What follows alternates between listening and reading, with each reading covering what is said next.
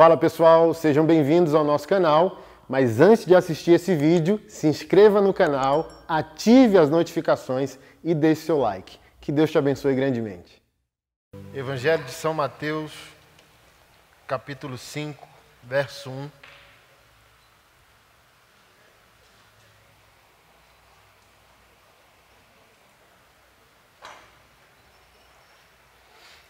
Ao ver as multidões, Jesus subiu ao monte. Ele se assentou e os seus discípulos se aproximaram dele. Então passou a ensiná-los. Jesus disse: Bem-aventurados os pobres em espírito, porque deles é o reino dos céus. Bem-aventurados os que choram, porque serão consolados. Bem-aventurados os mansos, porque herdarão a terra. Bem-aventurados os que têm fome e sede de justiça, porque serão saciados. Bem-aventurados os misericordiosos, porque alcançarão misericórdia. Bem-aventurados os limpos de coração, porque eles verão a Deus. Bem-aventurados os pacificadores, porque serão chamados filhos de Deus. Bem-aventurados os perseguidos por causa da justiça, porque deles é o reino dos céus. Bem-aventurados são vocês quando, por minha causa, os insultarem e os perseguirem, e mentindo disserem todo mal contra vocês. Alegrem-se e exultem, porque é grande a sua recompensa nos céus, pois assim perseguiram os profetas que viveram antes de vocês. Vocês são o sal da terra. Ora, se o sal vier a perder o sabor, como lhe restaurar o sabor? Para mais nada presta, senão para ser lançado fora e pisado pelos homens. Vocês são a luz do mundo. Não se pode esconder uma cidade situada no alto de um monte, nem se acende uma lâmpada para colocá-la debaixo de um cesto, mas no lugar adequado onde ilumina bem todos os que estão na casa. Assim brilhe também a luz de vocês diante dos outros para que vejam as boas obras que vocês fazem e glorifiquem o Pai de vocês que está nos céus. Pai, nós louvamos a Ti pela Tua palavra e pedimos que ela nos abrace nessa noite, tocando profundo no nosso ser e nos conduzindo à semelhança do Teu Filho. É a nossa certeza em nome de Jesus. Hoje eu quero construir a sua visão dentro de um panorama, dentro de um paralelo, onde de um lado está uma espiritualidade de fuga, uma santidade fugitiva, e a maioria de nós, como cristãos, foi discipulado nessa santidade fugitiva, uma espiritualidade de fuga, uma santidade que se ausenta da problemática da vida. Quanto mais santo a pessoa é pela perspectiva da religião, mais ela é fugitiva do chão da vida. Ela não sabe interagir com o humano. Ela não consegue se fazer entendido e nem perceber o idioma da cidade. É um, um cristão espiritualmente fugitivo, é estranho para a cidade, a cidade é estranho para ele. E de um outro lado é o que eu também quero construir como o que eu vou chamar de adoração sociológica, ou seja, tudo aquilo que eu sou para Deus e tudo aquilo que eu celebro com Ele precisa ter expressões sociais. Então, tudo que acontece no meu secreto precisa se tornar público.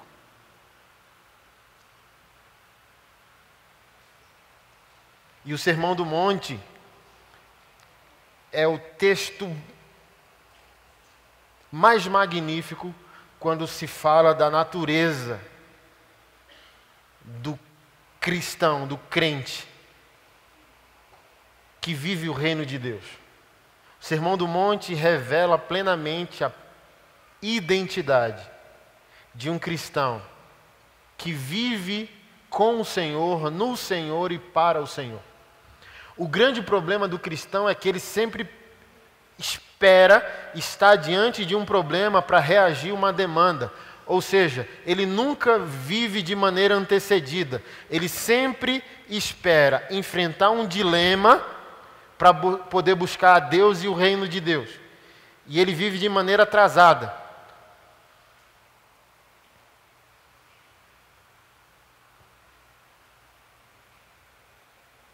E um cristão que sempre reage a uma demanda, a um problema, ainda está longe de entender o que deveria ser um cidadão do reino de Deus. Por exemplo, quando o assunto é dinheiro, por que um cristão ele não consegue prosperar? Porque ele sempre espera interagir diante de uma demanda para ver se ele decide obedecer ou não. Uma semente que você lançou no solo de uma demanda nunca vai prosperar. Guarda isso para você. Toda semente que você lançou para resolver um problema não vai frutificar. Ah, meu Deus, é a igreja construindo na África. Não sei se você ofertou, mas se você ofertou porque a igreja está sendo construída na África, o reino não vai responder você. Não, por que, que você deu dinheiro para aquela pessoa? Porque ela está passando fome. Toda semente que você der para interagir com a demanda existente não vai surtir efeito. Por isso que o irmão disse que era dizimista fiel, mas se ele tivesse fruto de ser dizimista fiel, ele já era um adorador, ou seja, ele não tinha nem essa linguagem inadequada. Porque haveria uma resposta do reino, e essa resposta do reino transformaria ele.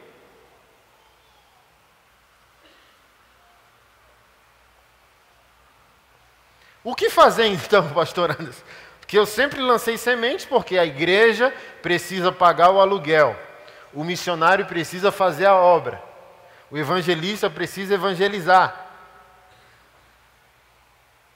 o faminto precisa comer. Então foi sempre isso que me moveu. A demanda me moveu. O problema me moveu.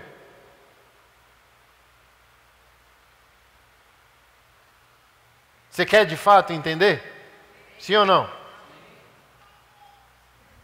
Não que não haja uma interação com a demanda e com o problema, mas quando o problema surge, você, como um cidadão do reino, reconhece que aquela situação é uma situação extremamente adequada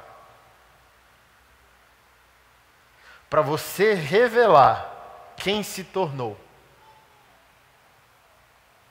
Para mim, os dois fundamentos que levam um cristão para uma vida plena é quando esse cristão encara um problema, primeiro, é a oportunidade ideal de expressar o amor que ele tem ao Senhor. E a segundo fundamento é a situação extremamente adequada para ele expressar quem ele se tornou como um cidadão do reino e alguém que vai expressar o sermão do monte. Meu Deus, eu estava esperando essa situação. Uma, dois pais me mandaram, um ontem e um hoje. Meu filho confessou que é homossexual. O que fazer? Nada. Nada. Sério, pastor Anderson? Sério, nada. Porque não há o que possa ser dito que seja capaz de transformar uma pessoa. Jesus não transformou você pelo que disse, Jesus transformou você pelo que é. E a pergunta que eu faço a um pai de um homossexual é: Você é um pai?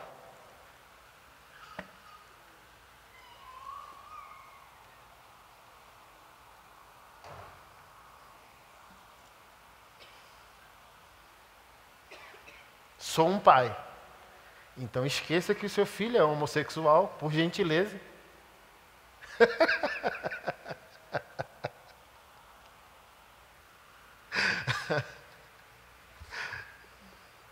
Eu não sei se sua mente consegue alcançar esse raciocínio meu, tá?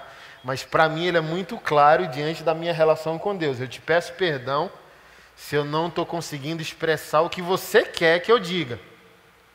Mas na minha relação com Deus é extremamente eloquente a questão da identidade de alguém que vive com Deus. Ao viver com Deus, Deus forma em mim a identidade do reino. ao formar em mim a identidade do reino, eu não tenho medo da morte que me cerca, porque a morte que me cerca vai ser influenciado pela vida que habita na minha identidade como filho de Deus, cidadão do reino. Ou seja, progressivamente, progressivamente, todos os problemas que estão ao meu redor são resolvidos por aquilo que me tornei no reino. Ou seja, um verdadeiro cristão não tem medo de nada. Porque ele tem certeza de tudo, e a certeza de tudo vem de sua relação com Deus.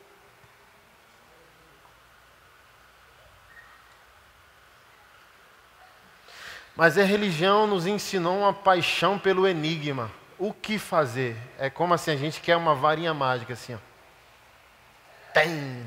Ah, o meu filho deixou de ser gay. Dez passos para o meu filho deixar de ser gay. Não existe.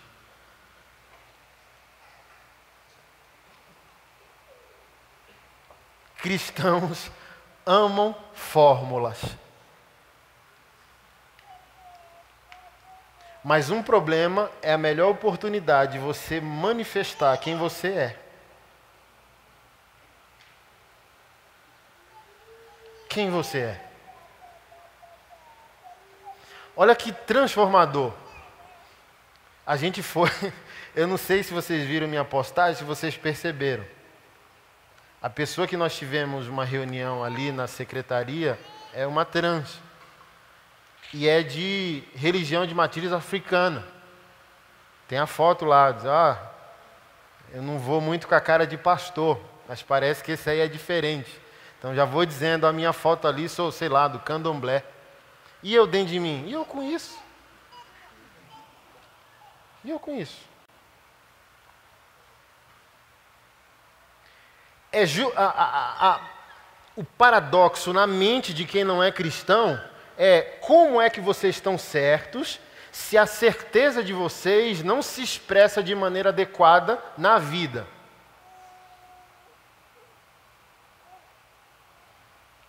Como é que vocês afirmam estar certos em adoração a Deus, mas essa adoração a Deus não, não ganha expressões sociais adequadas?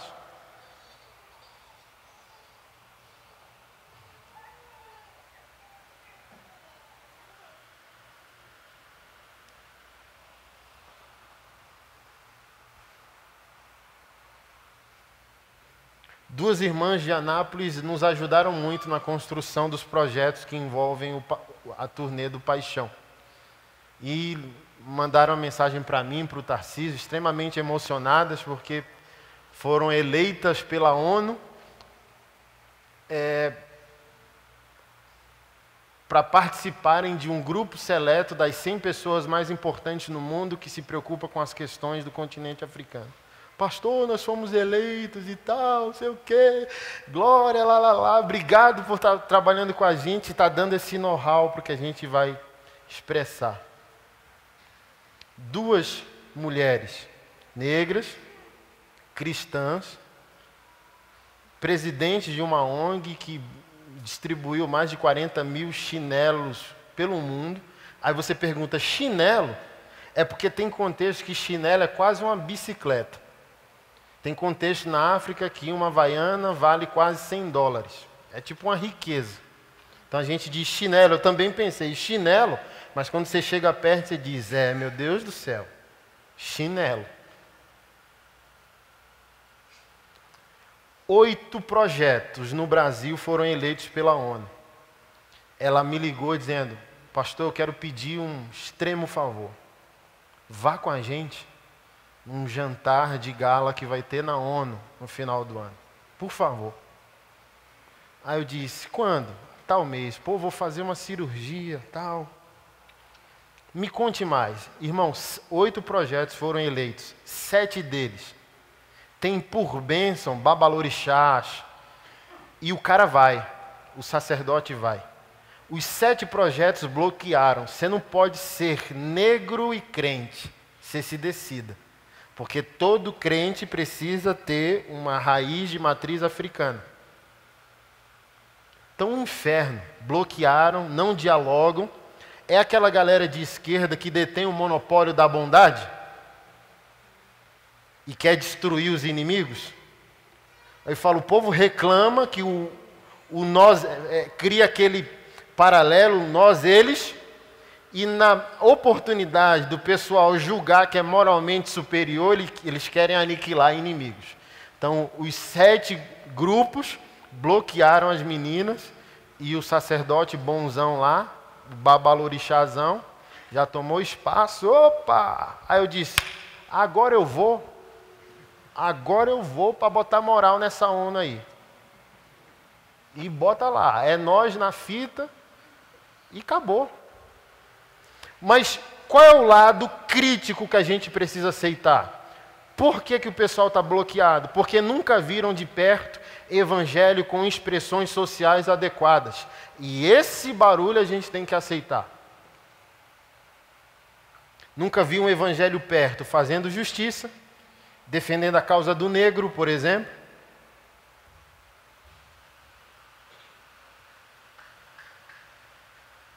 Engajado com as vulnerabilidades sociais das mais variadas. Nesse aspecto, eu não abro mão da reflexão crítica, não. Nós merecemos esse bloqueio. Mas eu falei, eu vou. Rapaz, nem que eu vou assim com os pontos abertos da cirurgia. Vou. Ah, eu vou. Porque, irmão, um dos primeiros projetos no Brasil de gente crente ganhando visibilidade mundial. Imagina, duas irmãs suas e a ONU afirmando que são duas das 100 pessoas mais importantes quando o assunto é a comunidade negra e a África. Tá maluco, irmão?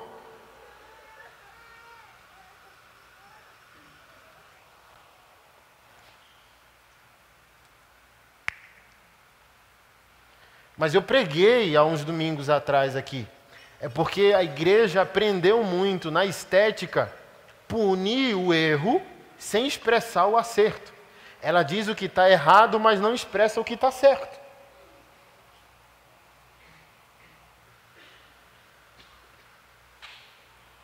Entende isso? O problema não é um problema, um problema é a oportunidade de expressar amor a Jesus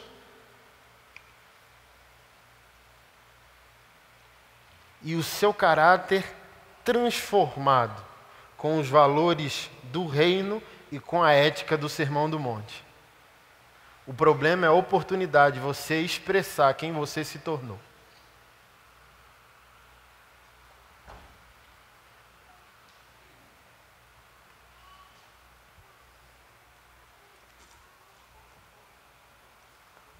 Porque dentro de mim eu disse: eu não vou lá para comprar briga, briga já existe. Eu vou lá para expressar a personalidade do reino. Eu não vou lá para dizer quem está certo, quem está errado. Eu vou lá para sorrir e dizer: e aí? Porque nem conversar eles querem. nem dizer bom dia eles querem. Hum. Hum.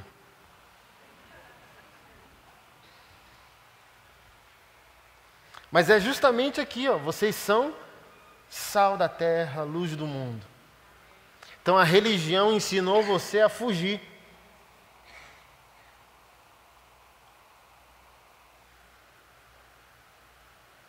Quanto mais santo você for, fuja.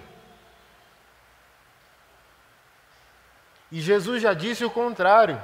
Quanto mais santo você for, mais encare problemas sociais.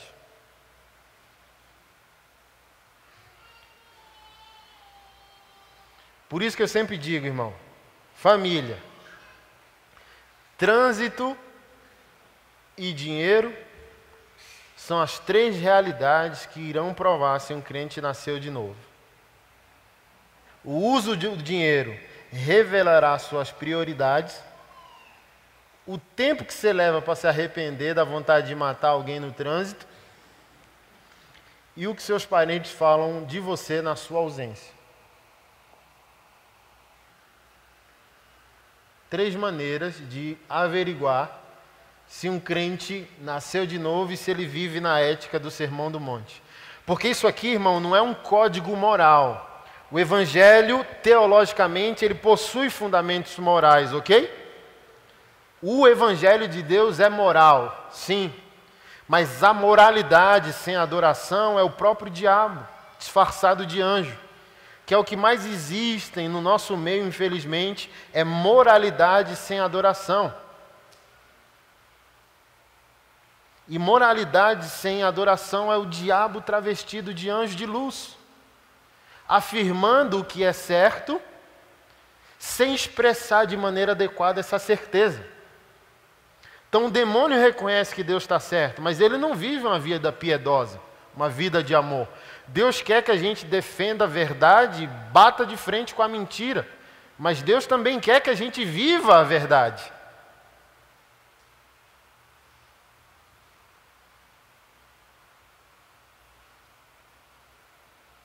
Então, por exemplo, quando você pega ali os frutos do Espírito, você acha que é um código moral a seguir. Olha, o fruto do Espírito é amor, mansidão. Olha, crente, busca isso. Não, não tem como você buscar viver a ética do Sermão do Monte. Não tem como você buscar viver os frutos do Espírito. Não tem.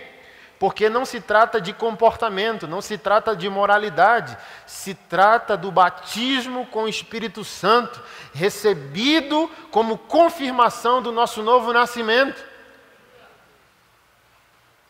Ele pode ser desenvolvido, mas ele não pode ser buscado, porque ele não é construído por nós, ele é doado a nós enquanto nós nos rendemos em adoração a Deus. Paulo diz aos Romanos, no capítulo 5, verso 5, que quando nascemos de novo, nos foi dado o Espírito de Deus e o amor. Então, por exemplo, é uma oração extremamente inadequada pedir a Deus amor para amar alguém.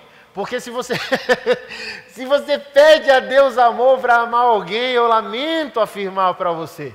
Ou você é bebê na fé que ainda não entendeu isso biblicamente, ou você não nasceu de novo.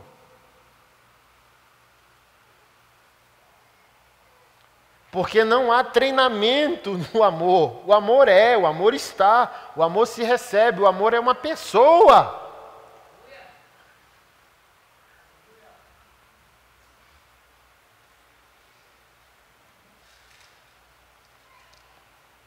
A igreja não percebe, mas ela é campeã de iniquidade. Ela acha que está tudo bem porque ela não vive os pecados. mas há um nível mais sofisticado para o pecado. Não sei se você já percebeu isso na sua vida de adoração. O, dia, o diabo e o pecado são extremamente sofisticados.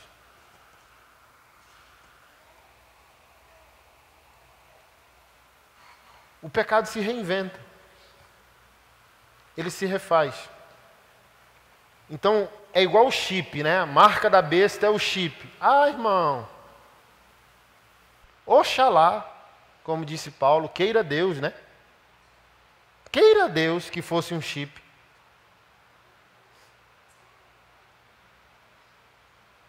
É igual as coisas do mundo da década de 80, 90, finalzinho da década de 2000. As coisas do mundo. Um exemplo, tatuagem, batom, tamanho da saia, coisas do mundo. Aí focalizou tanto na estética que o mundo entrou na igreja e a igreja nem percebeu. Porque enquanto consideravam o mundo a aparência, a essência do mundo entrou, os valores do mundo entrou na igreja. Então, olha, meu Deus, a marca da besta é um chip. Aí a igreja nem percebeu que o diabo introduziu na sociedade, dentro da igreja, a marca da besta, e a gente nem percebeu. E a gente está esperando o chip. Pode até vir, mas não é, não, irmão. Ah, se fosse, macho.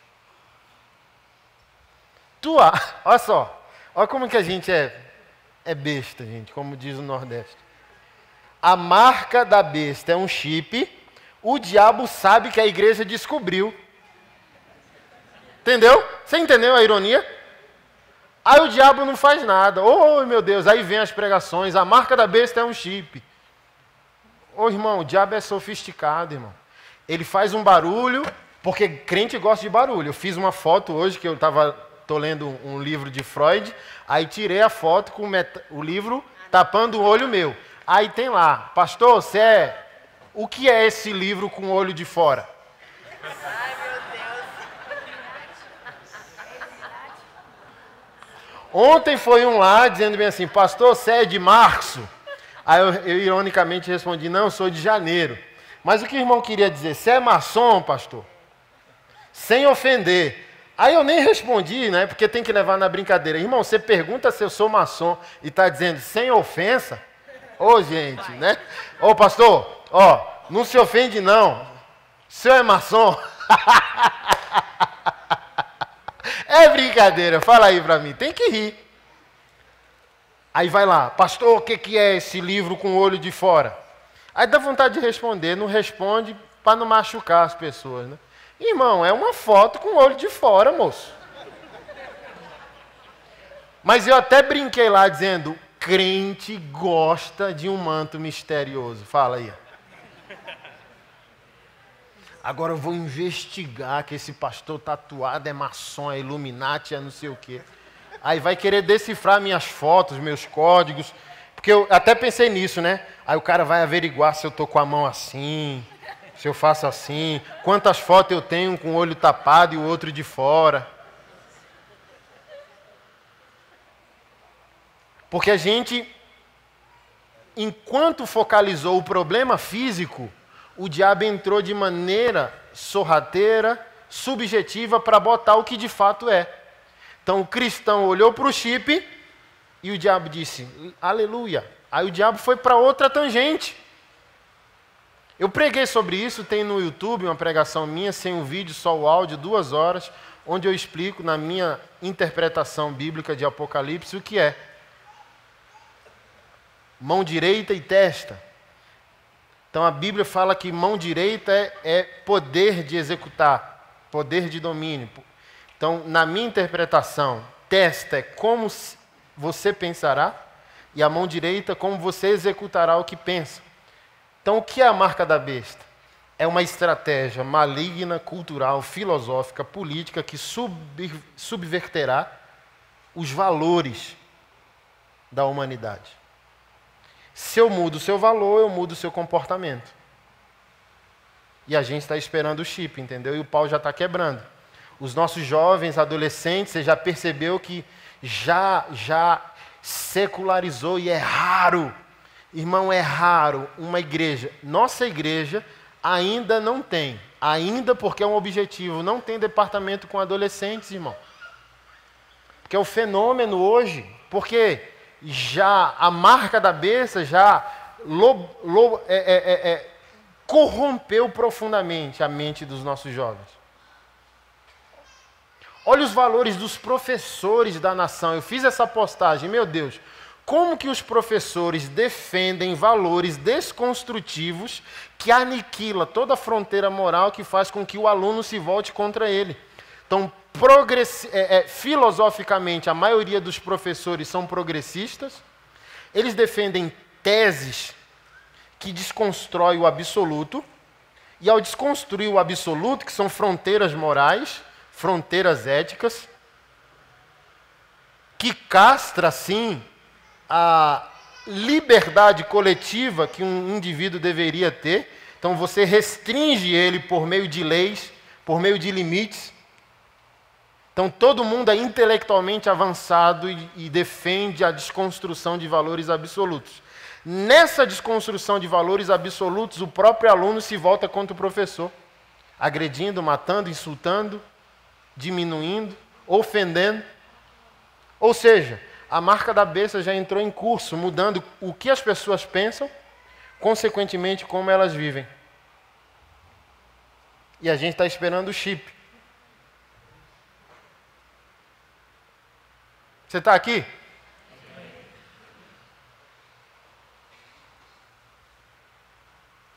Eu quero um cafezinho.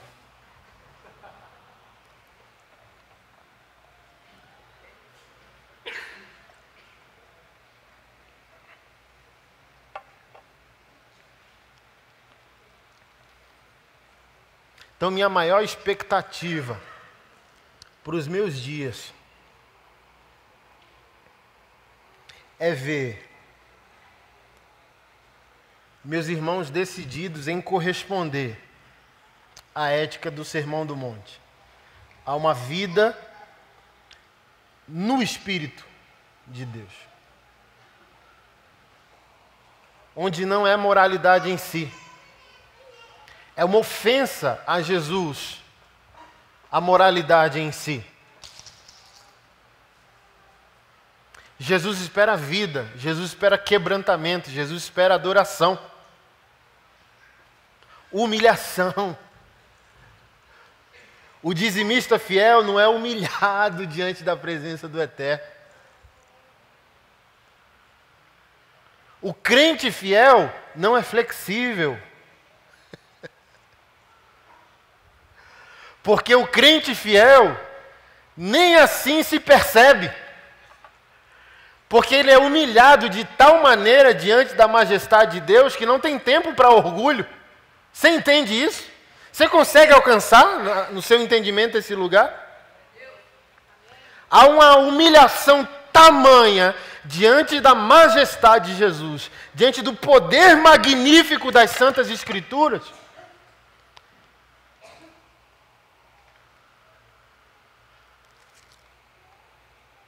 que esse cristão não tem outro lugar para habitar a não ser os pés do Senhor em humilhação.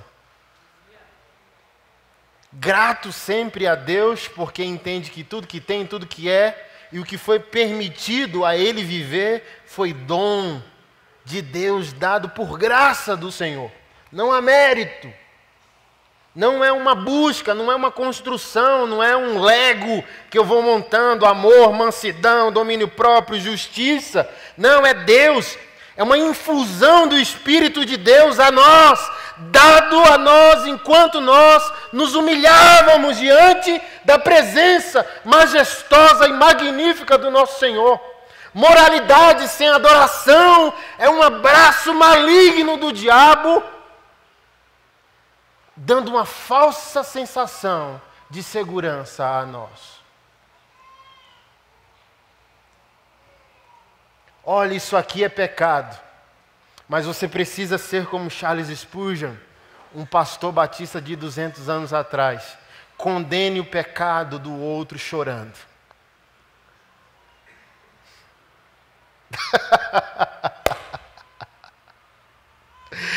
e o homem fiel não é capaz de fazer isso, só o adorador. Eu preguei para você, né, alguns domingos, não há homens fiéis, só há adoradores.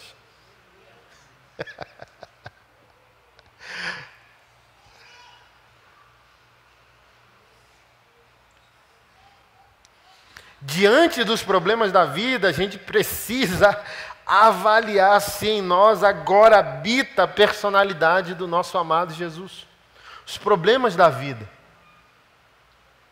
Por isso que eu amo o problema. Problemas são reveladores da nossa espiritualidade, balizadores da nossa vida com Deus.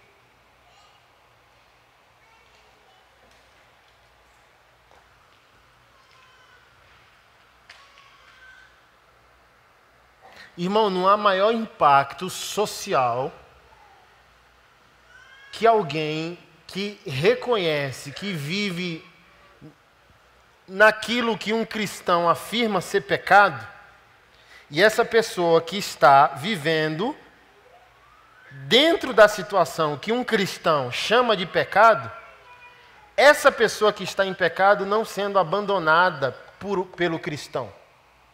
Não há impacto maior que uma pessoa ter plena consciência que você considera que aquela situação na vida dela é um pecado, mas você está do lado dela sorrindo como se ela não estivesse.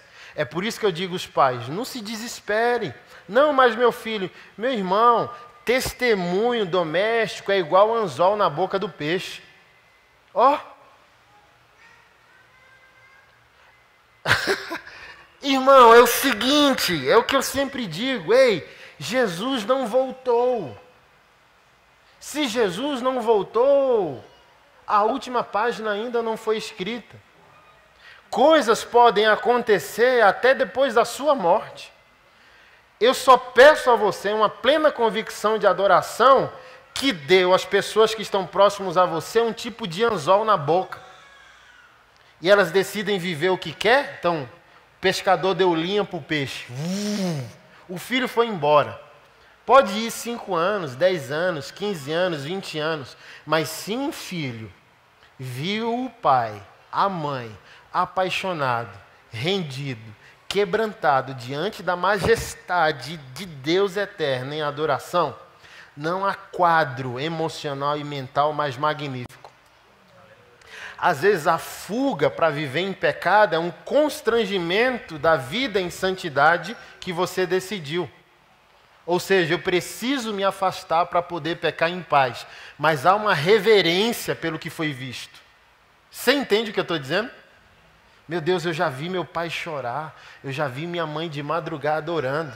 É um anzol na boca do peixe. Aí você acha, meu Deus, você tenta dar a linha, mas a linha está folgada, dizendo: cadê o peixe? Fisguei ou não? Quem aqui já pescou e teve essa sensação? Meu Deus, a linha está frouxa.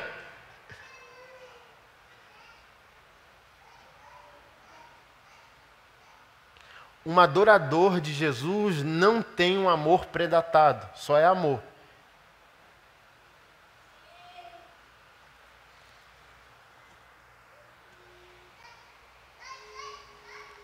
Quantas pessoas, irmão? O próprio Robert Diego viveu na transexualidade por décadas. E a, a irmã passou a vida inteira orando, pregando sobre Jesus.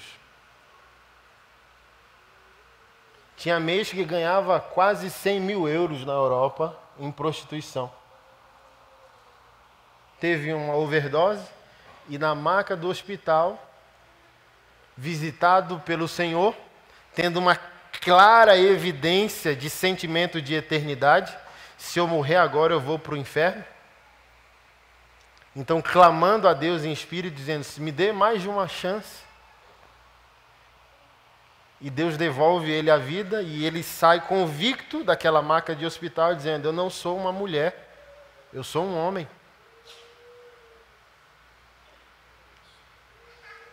Mas como ser homem agora, com um corpo de mulher e até sem um órgão sexual masculino? Aí sai do hospital, liga para a irmã, diz: Comprei a passagem, eu estou chegando aí tal dia, porque as suas orações finalmente surtiram efeito. Mas são quantos anos? Entre o clamor e o fato. Por isso que você não pode ser moralista sem ser adorador.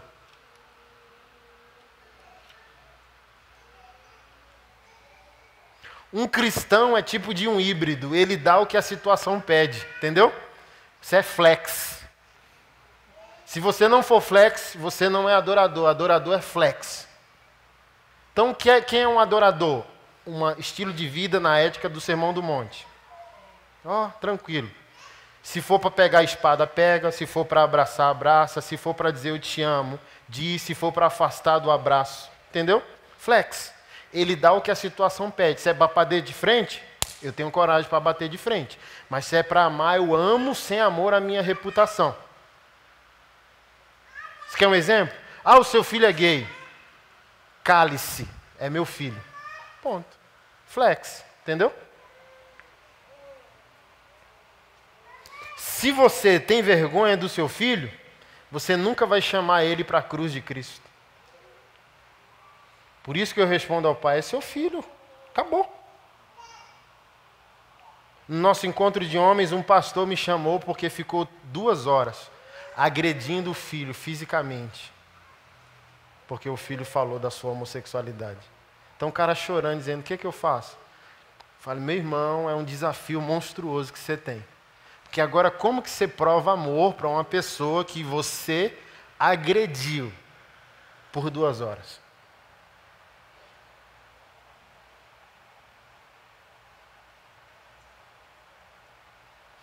Como que Jesus me transforma e te transforma? Está ofendido sem expressar ofensa. Esse é um equilíbrio magnífico do cristão. Ele está ofendido e não nega ternura. Ele está ofendido e não nega o sorriso. É esse lugar que o Sermão do Monte nos levou. Pastor Anderson, por que, que eu não estou conseguindo?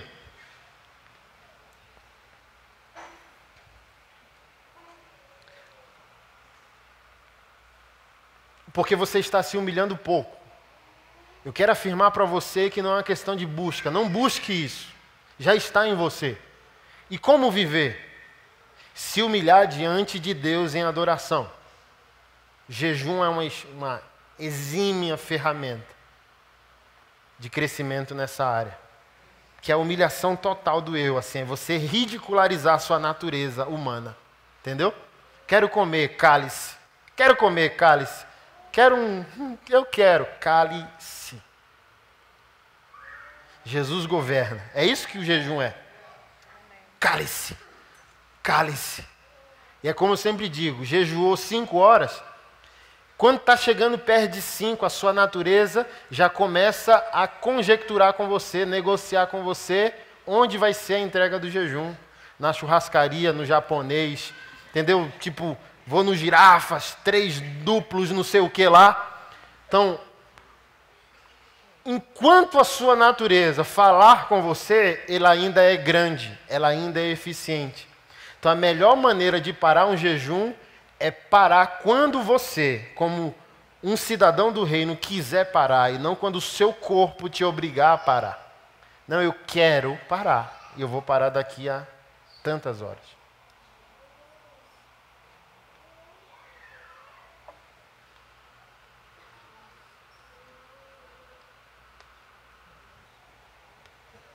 Só dê um tempinho de jejum, um tempinho de oração, de adoração, e você vai ver já vem, ó, a vontade de matar os inimigos já enfraquece. Já percebeu? Que você não quer matar ninguém enquanto diz santo, santo? Tem crente que consegue, mas não nasceu de novo. Ou ainda é menino na fé, que menino vive pelos sentidos. Mas um cristão maduro, ao ter desafetos em adoração, aquilo ó, diminui.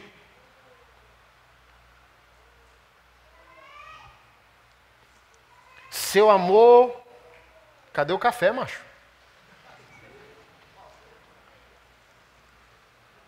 Seu amor por Deus precisa se expressar de maneira sociológica. Amor a Deus não funciona quando é somente a Ele.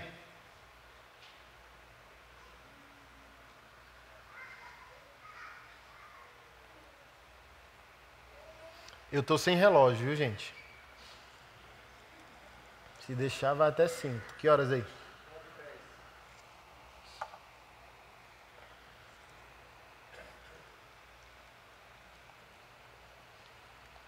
A igreja se orgulha por ser perseguida por motivos de moralidade, mas isso não é uma perseguição adequada.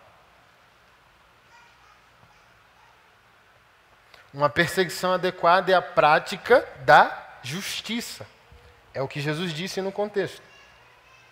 Então, ser perseguido porque é contra a agenda gay não é perseguição, porque é moralidade.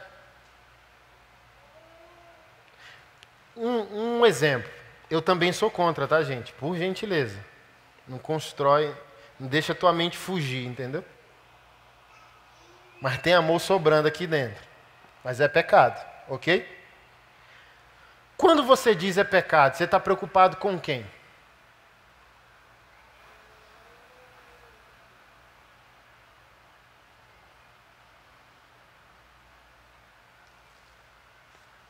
Nem eu vou responder, porque você tem que encontrar isso em adoração. Quando você condena algo como um pecado, com quem você está preocupado? Vocês são sal da terra. Ora, se o sal se tornar sem sabor, como restaurar o sabor? para nada mais pressa senão para ser lançado fora e pisado pelos homens. Então há um escárnio social. Por causa de Jesus, ok. O mundo está amando o Islã e odiando o cristianismo, porque o cristianismo é a única religião que tem seus marcos morais bem fincados. Cristianismo é a única religião que afirma o que é pecado. E ao afirmar o que é pecado, inimigo é de graça. Entendeu? Então, essa perseguição é uma boa perseguição. A pergunta é: que perseguição está vindo sobre nós? Se é uma de inutilidade, somos tão inúteis que somos perseguidos, ou somos tão adoradores que somos perseguidos. Eu sempre gosto do exemplo de Madre Teresa uma santa de Deus que pisou aqui nessa terra.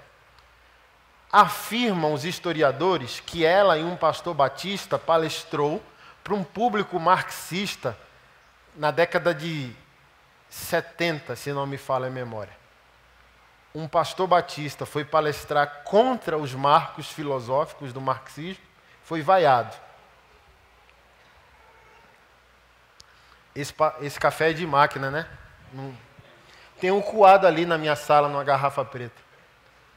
Eu não gosto de máquina, não. Café de Nutella. Eu gosto é café raiz, rapaz. Só é macho, rapaz. Café coado na meia da avó. O pastor Batista foi vaiado. Madre Teresa de Calcutá deu quase a mesma palestra um mês depois combatendo o marxismo e os seus valores filosóficos. As mesmas pessoas que vaiaram o pastor levantaram para aplaudir a madre. Por quê? Significativo isso. Porque há uma grande diferença em se combater o erro e há uma grande diferença entre combater o erro vivendo a verdade. Os pés da madre eram tortos, de tanto servir o próximo, em contextos de miséria. Então, há uma coisa boa na nossa juventude e adolescência. Eles se desviaram da igreja, mas eles estão clamando pela verdade. Enquanto os pastores não decidirem responder às perguntas que essa juventude está fazendo de maneira honesta, a igreja vai continuar perdendo-os.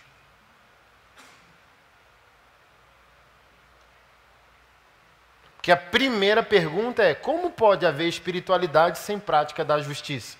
É a primeira pergunta de um jovem pós-moderno. Como que vocês podem estar certos?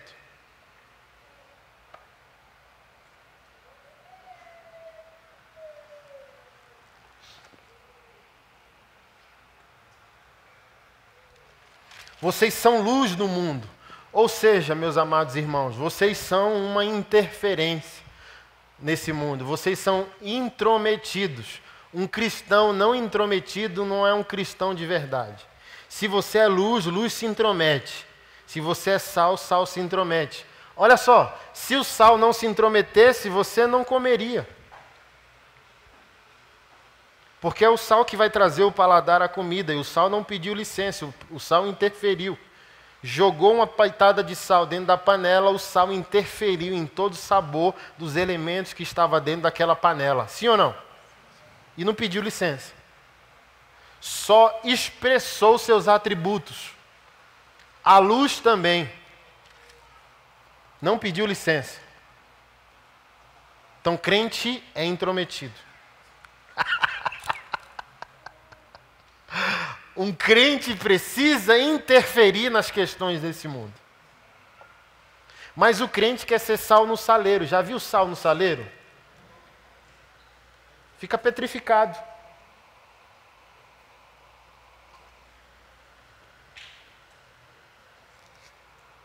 Todo crente bom precisa se envolver com problemas.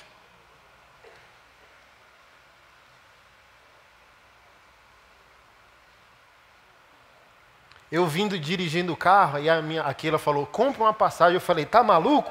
16 horas do Rio para Brasília, sozinho, eu e o meu Deus dentro do carro, tá maluco, Keila? Pega o avião e vai embora e me deixa ser feliz. Irmão, foi um manto, um manto de Jeová. Irmão, eu fui visitado pelo Espírito, eu leio em língua estranha, assim, ó, no nível. Meu irmão, eu acho que aquele carro estava voando e eu nem percebi. Meu irmão, que línguas estranhas, sinistras que eu orei naquele carro, assim, ó. Tipo árabe, irmão. Eu só, eu só tive consciência de algo assim. Parecia que eu estava exaltando Deus no muçulmano como Deus soberano, mas por Alá. É do tipo assim, eu tive nitidamente que era a construção dentro de mim de uma realidade interior que eu vou ter que lidar com o contexto muçulmano, que eu me interesso muito. E nas minhas orações em línguas estranhas era repetido muito o nome de Alá, porque nem tem, não tem nenhum problema lá como Deus soberano. O problema é o filho. Alá não tem filho. Né? E eu, meu Deus, e para piorar, irmão, me permite isso, não é como vaidade, não é justamente para dizer que se é sal e luz. Irmão, quando eu fiz uma curva que eu meti luz alta, o Senhor me deu o privilégio magnífico de perceber um anjo comigo. No... Tinha um banco traseiro, e quando eu dei a luz alta que eu olhei pelo retrovisor, tinha um anjo vindo junto comigo, irmão, do lado do carro, irmão. Eu, irmão, eu quase virei o carro, irmão. Eu, meu Deus! Meu Senhor! Irmão, aí, bum! E eu fiquei uma hora tomado pelo Espírito de Deus naquele carro. Meu Deus do céu. E Deus já trouxe o nome de uma celebridade famosa, dizendo: procure, se intrometa, diga que eu vou rebentar com a vida, diga que eu vou aparecer, diga. Aí procurei a pessoa. Tudo aquilo que você recebe de Deus é para interferir aqui nessa terra. Sal não pede licença, luz não pede licença.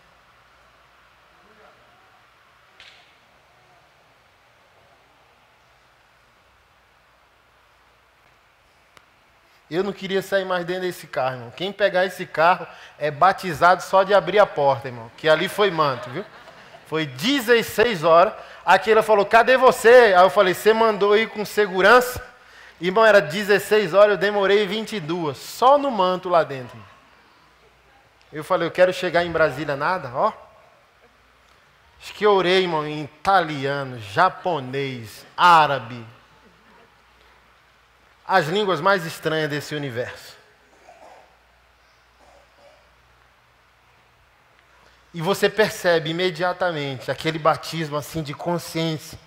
Oh meu Deus, obrigado, porque eu percebo em mim um fluir de uma nova personalidade, a personalidade do reino. Bem-aventurados os pobres de espírito, ou seja, por você estar extremamente humilhado na presença do Senhor, você sempre está disponível para aquilo que é um assunto do interesse dele. E você sempre recebe com mansidão a boa nova. Porque do pobre de espírito dele é o reino. Bem-aventurados os que choram. Se um cristão perdeu as lágrimas, ele perdeu o seu Cristo. Um cristão que não chora não tem Deus, irmão. Pastor Ferrou, eu não choro. Mas não precisa chorar, é o, é o quebrantamento, é a reverência. Você entende isso? Você pode chorar sem estar chorando. É aquele toque do eterno que você. Uh! É porque eu sou exagerado, irmão. Eu, eu choro antes da visita. E quando a visita vem, eu. Uh! Imagina, irmão. Deus vem me visitar e vem com, com anjos. Tá doido, irmão?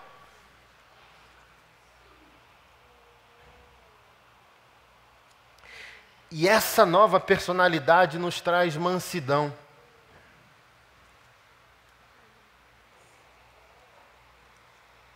Eu fiquei tão aleluiado que fui, passei o dia ontem com as crianças. Aí um cara fez uma barbeiragem, quase bate no carro. Aí aquela falou: "Tá manso, não falou nada. Tô light, Keila, tô aleluiado."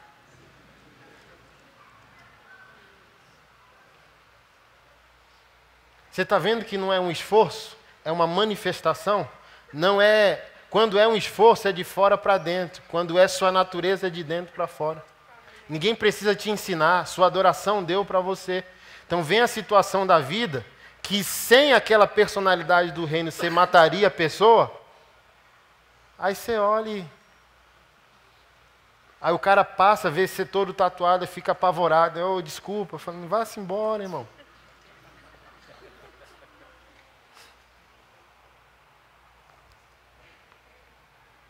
Bem-aventurados os que têm fome e sede de justiça. Deixa eu falar algo para você. Justiça é um atributo da sua nova natureza. Assim como você é contra um monte de coisa, você deveria ser em favor da justiça. É santidade equivalente.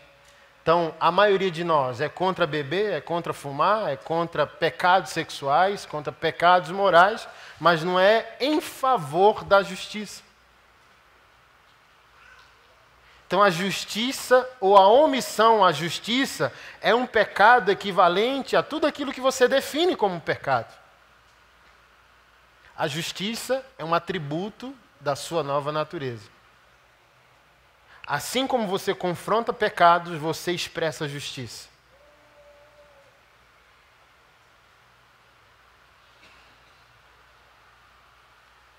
Aquele problema é uma oportunidade de eu expressar que eu hoje sou justo.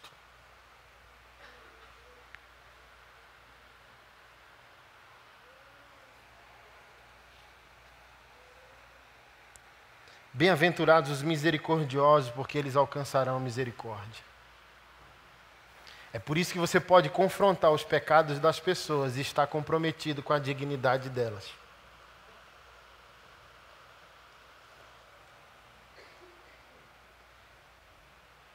Eu encontrei um grupo de empresários importantes no Brasil que dentro dessas empresas eles vão abrir cotas para o público da comunidade LGBT. Você, pastor, pode nos ajudar? Sim. Olha que interessante. Aí o cara me vê em fé, afirmando que a prática da homossexualidade é pecado, mas o cara me vê socialmente comprometido com a dignidade do indivíduo. Porque eu prefiro um homossexual sem HIV, sem prostituição, vivendo de maneira digna, do que sendo destruído na prática da prostituição. Você está aqui? Então não fere nossos valores de fé. Não sei se você entende dessa maneira.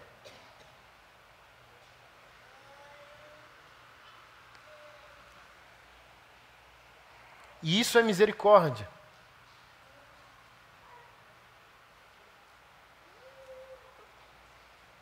É um tipo de pastoral social. O povo de Deus condena o pecado, mas o povo de Deus está comprometido com a vida das pessoas. Isso é interessante. Isso é raro de se ver. Isso é transformador. Se eu não fosse crente e dizer, rapaz, esse crente considera que o que eu estou fazendo é pecado, mas ele está sorrindo para mim, comprometido comigo, lutando pela minha dignidade. Isso me. Não sei se você concorda, isso me transformaria, pô. Isso, isso tornaria a fé desse crente, para mim, atraente. E é aqui que está o nosso problema. Nós temos uma certeza de fé, mas essa certeza de fé não está sendo atraente. É como se nós estivéssemos certos, mas sozinhos. Sem ter com quem comunicar essa verdade.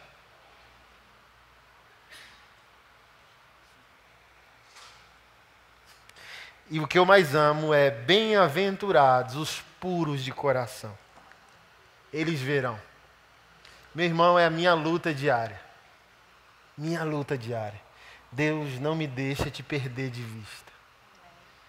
Por isso que eu me quebranto fácil, porque enquanto eu conseguir reverenciar o solo sagrado daquilo que é interessante para o Senhor, eu consigo me validar como um cidadão do reino. O assunto que é importante para o meu Deus quebranta meu coração.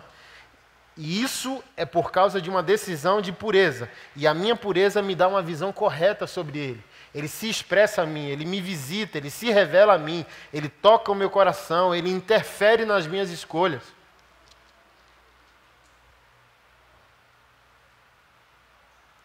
Não é uma busca, é uma decisão.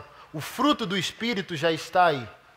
A ética do Sermão do Monte já está aí, porque o Espírito foi dado, você tem a palavra, o Filho foi crucificado pelo seu débito, não tem mais débito, não é moralidade, não é mérito, eu vou fazer e Deus vai fazer, não, Deus já fez sozinho, Ele só quer que você decida viver à altura daquilo que Ele fez por você.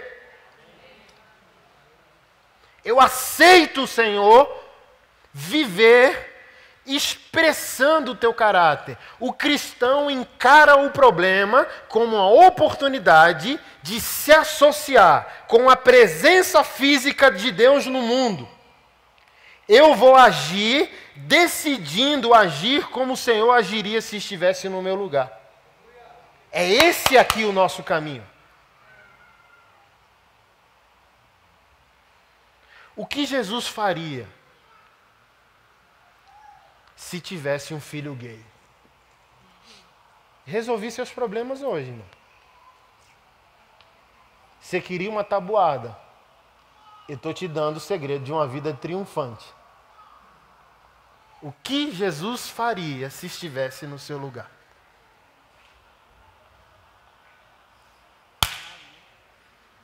Simples. Aí agora vai ficar evidente se você é um adorador ou um religioso?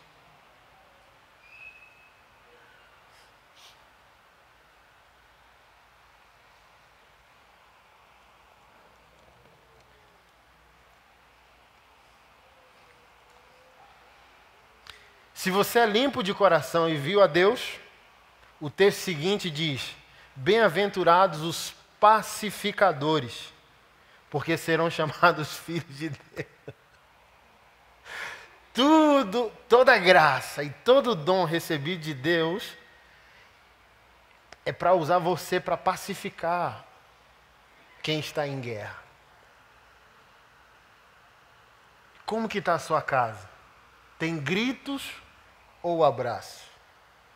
Como eu sempre digo, onde há gritos há demônios. Deus me acordou ontem, antes de ontem. Eu olhei, estava meio claro, é porque a lua estava cabulosona, parecia já 5 da manhã. Eu falei, ô Senhor. E ele não deixou dormir cutucando, levanta, levanta. Ai, até arrepio, irmão, levantei. Aí fui para minha cozinha para não fazer barulho e fiquei lá, uma oração marromeno, vai para lá, volta para cá, vai para lá. Daqui a pouco veio um espírito de coragem, meu irmão.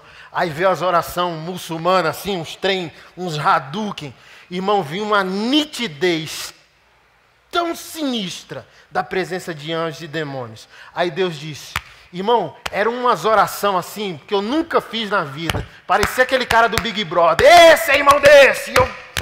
Porque Deus me deu a clareza que eu estava circuncidado de demônios, mas eles não podiam entrar na geografia do lote que eu moro.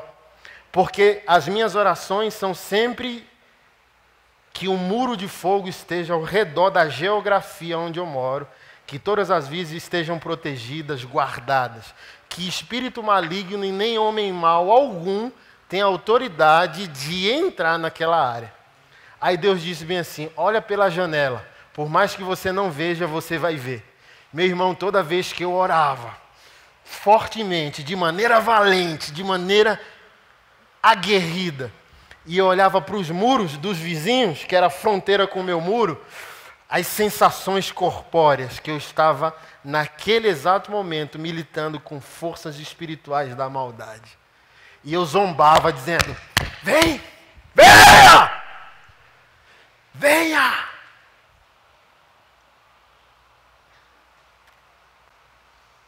Deixa eu falar algo para você. Se você é puro de coração, o diabo tem medo de você. Ele não tem medo da sua teologia. Ele não tem medo da sua sabedoria. Ele tem medo da sua pureza. Porque a pureza que você tem te dá uma visão de quem Deus é. Então ele não ama o valente, ele ama o manso, que só é valente pela interferência do Espírito de Deus. É uma mansidão natural e uma valentia sobrenatural quando a visitação do Espírito de Deus vem.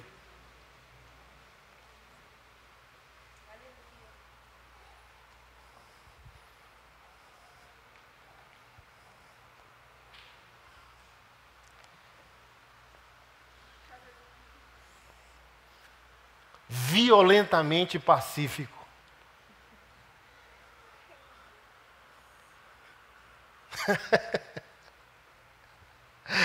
Eita madrugada boa! Irmão do céu!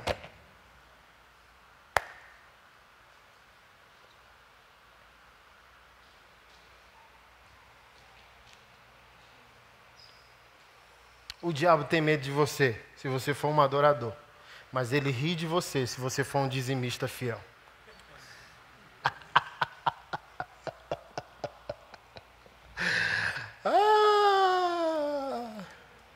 Imagina o seu filho acordar às três da manhã e te ver com Deus.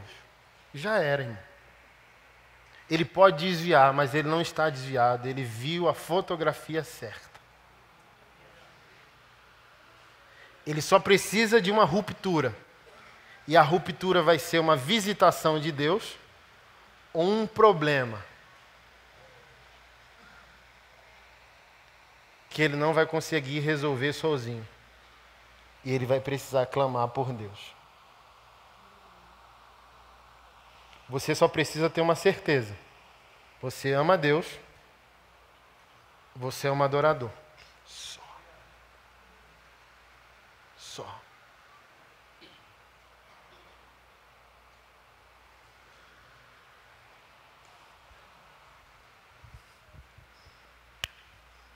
Você está aqui? Sua família não se transforma de uma outra maneira. Só se transforma com adoração, comportamento cristocêntrico.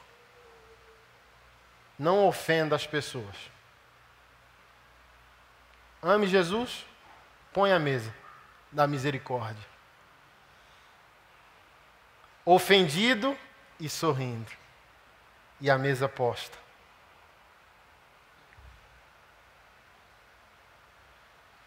É assim que se transformam as pessoas. Graça, favor imerecido.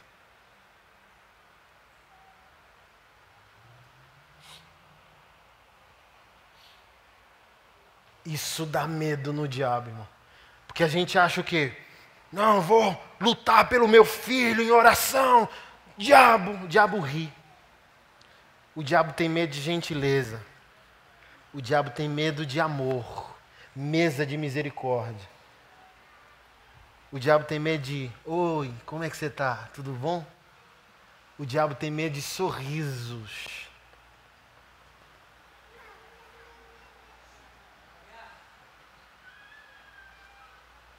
Ele não tem medo de quanto você ora. Ele tem medo com quem você ora e por que você ora. Se você ora para resolver problemas, eles nunca são resolvidos. Mas se você ora só para amar Jesus, aos problemas, você vai ter uma notícia esse mês de agosto sobre a nossa igreja, que você vai dizer: Ô louco bicho! que a gente procurou, procurou, procurou e não achou. Quando a gente parou de procurar, Deus achou por nós. É assim.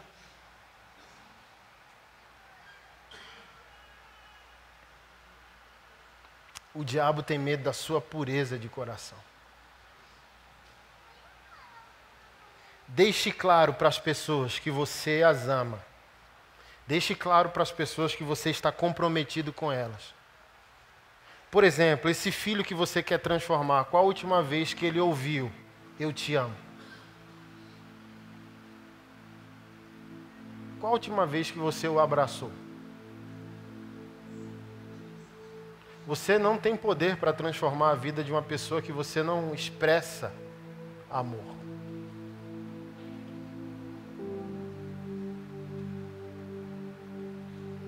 Jesus não transformou você quando disse que você estava em pecado. Jesus transformou em você, transformou você quando te amou, te dando um constrangimento de consciência em ser amado mesmo em erro. E você disse eu não mereço, e foi essa reação que te levou a ele.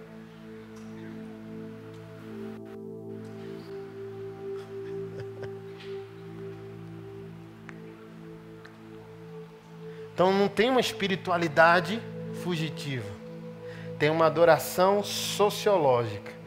Eu amo a Deus e por isso mergulho na vida do outro. Não é eu amo a Deus e fujo da vida do outro. Pai, obrigado